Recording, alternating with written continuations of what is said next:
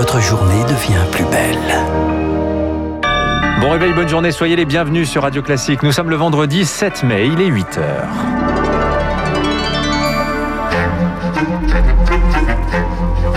7h30, 9h, la matinale de Radio Classique avec Dimitri Pavlenko. Et à la une ce matin, c'est une bataille mondiale homérique autour des brevets des vaccins anti-Covid. Hein, les États-Unis veulent les lever. L'Union européenne, elle est divisée. On va passer les enjeux au crible dans un instant. Comment les laboratoires, d'ailleurs, anticipent-ils l'apparition de variants résistants aux vaccins? Décryptage à suivre. Et puis, vibrer devant une scène au son de la musique, ce sera de nouveau possible. Le 1er juillet, les festivals debout vont reprendre et c'est une bonne nouvelle. Radio classique. C'est la question, un million de doses de vaccins. Faut-il lever les brevets, justement? Le débat, Lucille Bréau, euh, devient mondial. Les États-Unis ont ouvert le bal hier à la surprise générale. Oui, estime Washington, il faut lever les si précieux brevets des laboratoires. Objectif, accélérer la production et la distribution des doses, y compris dans les pays les plus pauvres. Mais est-ce que cela changerait vraiment la donne? On voit cela avec Eric Kioch. Pour produire des vaccins, il faut en connaître les secrets. La levée, même temporaire, des brevets peut être la clé pour enfin voir une production suffisante de vaccins pour alimenter les pays pauvres. Nathalie Arnoux de l'Observatoire de la santé à l'IRIS. C'est vraiment un moment euh, important et historique qui euh, pourra changer la donne. La propriété intellectuelle, c'est quand même un élément non négligeable sur la route de la production, en tout cas de la capacité de pays tiers à produire euh, ces vaccins-là. Mais le brevet n'est que la recette du vaccin. Encore faut-il avoir des usines adaptées. Preuve en est les difficultés de l'Union européenne qui avait 55 sites dédiés, bataille encore pour monter en puissance. Frédéric Bizarre, économiste de la santé. La question centrale, elle est d'abord une question d'investissement dans des capacités de production. Les freins, je dirais, à la montée en puissance n'ont pas du tout été liés, dans un premier temps, au brevet. La France, par exemple, n'a pas la capacité de produire de bout en bout un vaccin. Pourtant, les cerveaux sont là, les moyens aussi. Alors, comment imaginer des pays comme le Liberia ou le Bangladesh y parvenir? La production de vaccins, c'est sept étapes. C'est relativement complexe. Ce sont des transferts de technologie qui ne se font pas comme ça en claquant du doigt, qui ne sont pas accessibles à tous les pays. Et avec d'éventuels nouveaux variants, les brevets actuels ne seront peut-être pas ceux de demain, ce qui réduirait considérablement les effets d'une levée temporaire des brevets. Et la question divise les Européens. Si Paris, jusqu'ici réticente, est désormais pour, Berlin y reste opposé. Les 27 en débattront aujourd'hui en marge du sommet social de Porto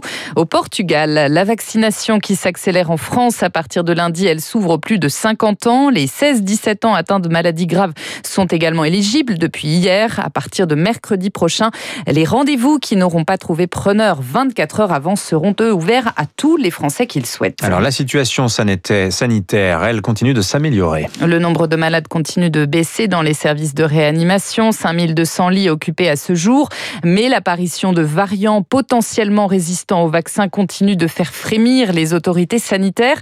Pour les contrer, le laboratoire Moderna travaille actuellement sur une troisième dose pour booster les niveaux d'anticorps, Rémi Pfister. L'objectif de cette troisième dose, c'est d'augmenter l'immunité face aux mutations du coronavirus.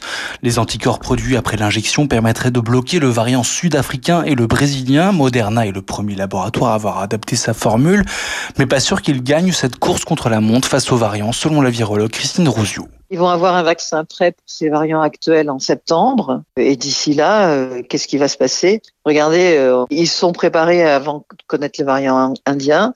On ne sait pas ce que ce variant indien euh, représente vraiment parce qu'il n'y a pas beaucoup de séquences. Et eux, ils ont déjà commencé euh, chez Moderna leur design avant de connaître ce variant-là, vous voyez. Mais ils engagent une phase 2 avec euh, des connaissances de janvier-février. Et en avril, on a le variant indien. Voilà.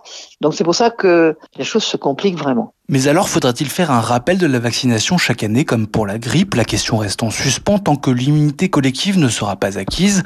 Mais des biotech travaillent actuellement sur un vaccin universel qui serait insensible aux variants du virus. Et dans le Parisien ce matin, Alain Fischer, le monsieur vaccin du gouvernement, estime lui qu'il faudra sans doute se faire vacciner tous les ans. Il mise aussi sur un abandon du masque d'ici la fin de l'été. À Avignon, un hommage organisé dimanche en mémoire du policier tué par balle mercredi soir sur un point de deal. Le tireur est toujours recherché ce matin. Par ailleurs, une marche nationale des policiers aura lieu le 19 mai à Paris cette fois. L'intersyndicale, elle, a décidé de ne pas participer au Beauvau de la sécurité le 17 mai. Dans un entretien au Figaro, Gérald Darmanin estime lui que ceux qui achètent de la drogue, je cite, financent et arment des meurtriers.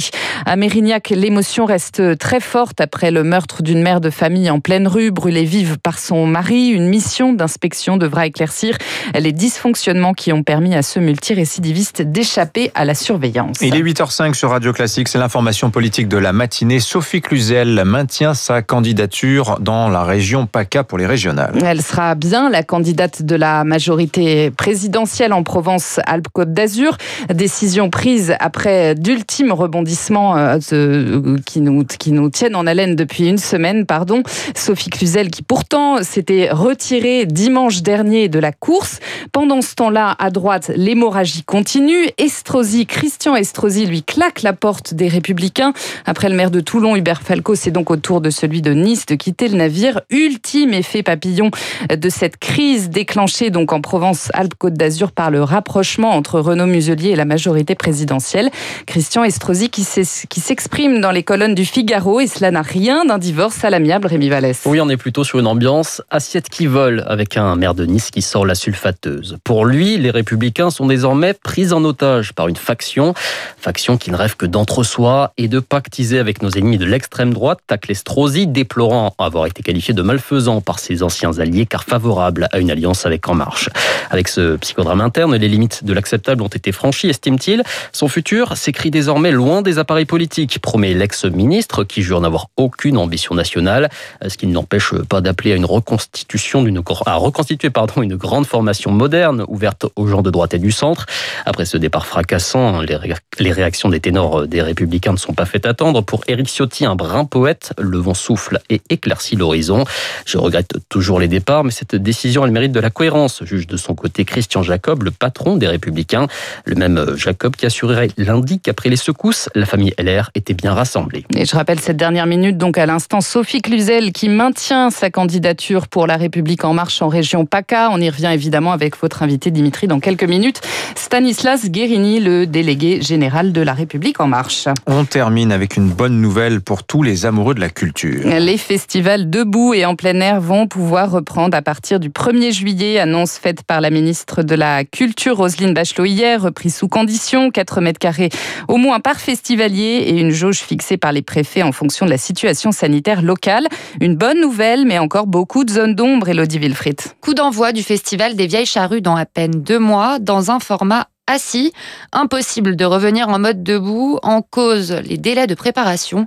Jérôme Tréorel, directeur du festival. Modifier, ce serait prendre un risque qui fragiliserait notre organisation et surtout un risque de pas bien accueillir le public. Donc on va rester sur ce format 5000 personnes assises. En temps normal, ils sont 70 000 debout, mais Jérôme Tréorel l'assure, les organisateurs ont tout prévu pour cette édition inédite. Les gens ont le droit de se lever devant leur chaise pour euh, danser. Euh. On a euh, des équipes qui euh, sont chargés de l'information au public pour euh, les guider pour euh, cette édition vraiment particulière. La configuration debout avec 4 mètres carrés par festivalier et une jauge fixée par le préfet laisse les organisateurs perplexe, Aurélie Anedouche est déléguée générale du syndicat des musiques actuelles. Si c'est un carré de 4 mètres carrés par spectateur, c'est complètement impossible. Est-ce que vous croyez vraiment qu'il existe des personnes prêtes à se livrer à cet exercice? Si on est tributaire d'une décision qui va arriver euh, dans quelques semaines, je pense que la plupart des organisateurs euh, préféreront annuler. Roselyne Bachelot le promet, des discussions avec Bercy sont en cours pour accompagner la reprise avec des fonds de compensation de billetterie. Et puis autre reprise très attendue, celle de l'Opéra de Paris. Elle, il rouvrira ses portes le 21 mai avec une création mondiale, le soulier de satin, pas plus de 800 spectateurs dans un premier temps. Côté ballet, un hommage à Roland Petit est programmé à partir du 28 mai, début juin, place à Tosca de Puccini. Allez, pour se préparer, on écoute ce magnifique air et Lucevan et les interprété par Jonas Kaufmann.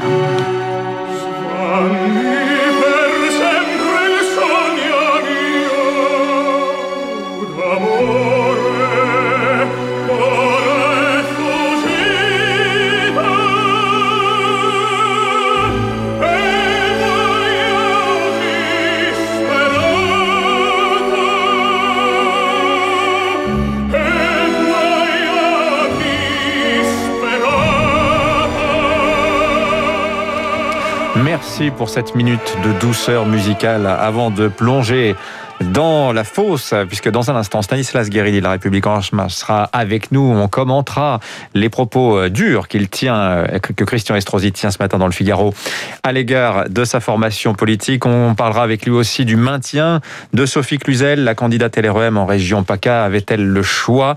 Véritable humiliation quand même pour le parti. Euh, restez avec nous, c'est dans un instant, juste après l'édito politique de Guillaume Tabar.